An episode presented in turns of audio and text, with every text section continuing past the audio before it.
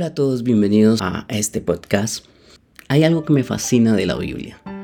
Eh, una vez le preguntaron a un gran reportero aquí de mi país, de Colombia, al doctor Juan Gozaín, le dijeron, ¿cuál es el libro más espectacular que usted haya podido leer? Y él dijo, tal vez no les puedo decir cuál es el libro más espectacular, pero sí les puedo decir cuál es el libro más imprescindible que eh, yo puedo haber leído en la vida. Y ese libro es la Biblia. La Biblia tiene historias conmovedoras, eh, historias de película, historias que trascienden las generaciones. Si un guionista, cualquier escritor de Hollywood quisiera tener historias para hacer películas increíbles, literalmente la Biblia sería una fuente de inspiración muy prometedora. Hay en el libro de Mateo, en el capítulo 15, una historia que a mí me conmueve el corazón. Es la historia de una novela cuasi romántica. Un padre, dos de sus hijos, un hogar, una gran hacienda, una historia de peleas, una historia tal vez de juegos, una historia de, eh, de un padre que había compartido con su hijo el marcharse, el regresar. Y quiero hablarles de esa historia, quiero hablarles porque tal vez Muchos de nosotros estamos pasando una situación en donde nos sentimos lejos de nuestro Padre eh, Dios. Dice el versículo 11, que es donde empieza a, eh, desenrollarse esta historia. Dice, también dijo, un hombre tenía dos hijos. Lo primero que vemos es que Jesús está hablando acerca de unas historias. Si vemos antes, hablaba acerca de la parábola de la oveja perdida y otro, otra serie de historias, pero luego yo me imagino que Jesús ve a un muchacho junto con el padre que estaban en su audiencia y dice, quiero contarles algo acerca de un padre y de un hijo, porque él estaba tratando de poder eh, mostrar cómo había sido la historia del ser humano con Dios.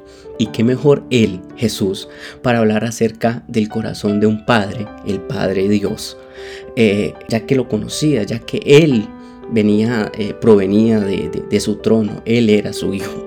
Entonces Jesús empieza a contar una historia con unos puntos y unos matices tan románticos, tan llenos de, de, suspenso, y yo se los quiero transmitir. Dice el versículo 11, un hombre tenía dos hijos. Y el menor de ellos dijo a su padre, Padre, dame la parte de los bienes que me corresponde, y le repartió los bienes. No muchos días después, juntándolo todo, el hijo menor se fue lejos a una provincia apartada y allí desperdició sus bienes viviendo perdidamente. Hay algo que me llama la atención de esta primera parte y es que el Padre en ningún momento, o por lo menos la Biblia no nos lo dice, o por lo menos Jesús no nos lo dijo, eh, el Padre nunca coloca una oposición. Pero podemos leer entre líneas que el Padre debió haberle dolido la actitud que tomaba el Hijo. Vemos que el Padre toma la herencia. No hay más, ah, digo yo, tristeza para un padre de tener que repartir sus bienes aún antes de él haber muerto. Entonces eh, era la sensación tal vez de frustración que él sintió en ese momento al saber que debía entregar todo lo que él había trabajado durante tantos años con mucho esfuerzo, con mucha pasión, con mucha entrega, tener que entregarlo en ese momento aún antes de que él partiera de la tierra. Pero vemos que eh, la Biblia nos dice que Él repartió los bienes. Cuando la Biblia dice les repartió los bienes, nos está diciendo que le repartió los bienes tanto al hijo menor como al hijo mayor. Dice la Biblia luego un poco más adelante que cuando el hijo obtuvo todos sus bienes, se marchó. Y aquí vemos de pronto uh, algo que la Biblia no lo relata, pero entiendo yo que para un padre no hay nada más doloroso que ver marchar a su hijo de la forma incorrecta. Los padres generalmente cuando están creando a sus hijos saben que va a llegar un momento en donde su corazón se va a desprender de, su hijo o de su hija. Sucede generalmente cuando son niñas que el padre sabe que un día va a llegar a alguien que la va a conquistar, la va a enamorar, la, eh, eh, se va a casar con ella y se la va a llevar de casa. Pero el padre nunca va a dejar de ser padre. Aún así, el padre pierda a sus hijos, el padre en su corazón seguirá siendo padre, porque es una naturaleza que se obtiene eh, en el momento en que padres pueden llevar a concebir. Recordemos que lo que hace que el padre sea, ah, tenga una naturaleza de padre es su hijo. Un padre no puede ser padre si no tiene un hijo, pero un hijo nunca va a dejar de ser hijo aún así pierda a su padre. Y vemos esta, esta ah, historia en el libro, eh, en el capítulo, perdón, en el capítulo 14, cuando dice, todo lo hubo malgastado, vino una gran hambre en aquella provincia y comenzó a faltarle. La Biblia nos habla de que este joven tomó todas sus posesiones, se marchó, lo gastó, pero luego se empezó a dar cuenta que algo le faltaba.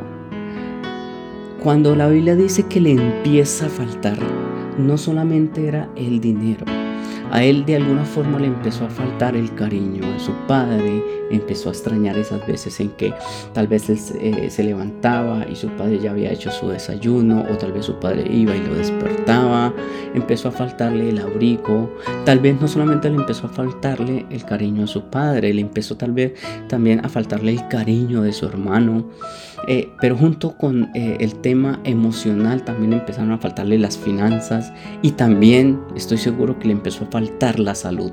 Entonces vemos como alguien que simplemente toma una mala decisión de alejarse de su padre, de abandonar la comodidad de su casa, eh, el, hogar que había sido por muchos años, la Biblia no nos dice cuánto, pero probablemente era ya entrando a la adolescencia, a la juventud, unos 18, 20 años, se empieza a dar cuenta que la vida siempre nos va a lanzar una alerta.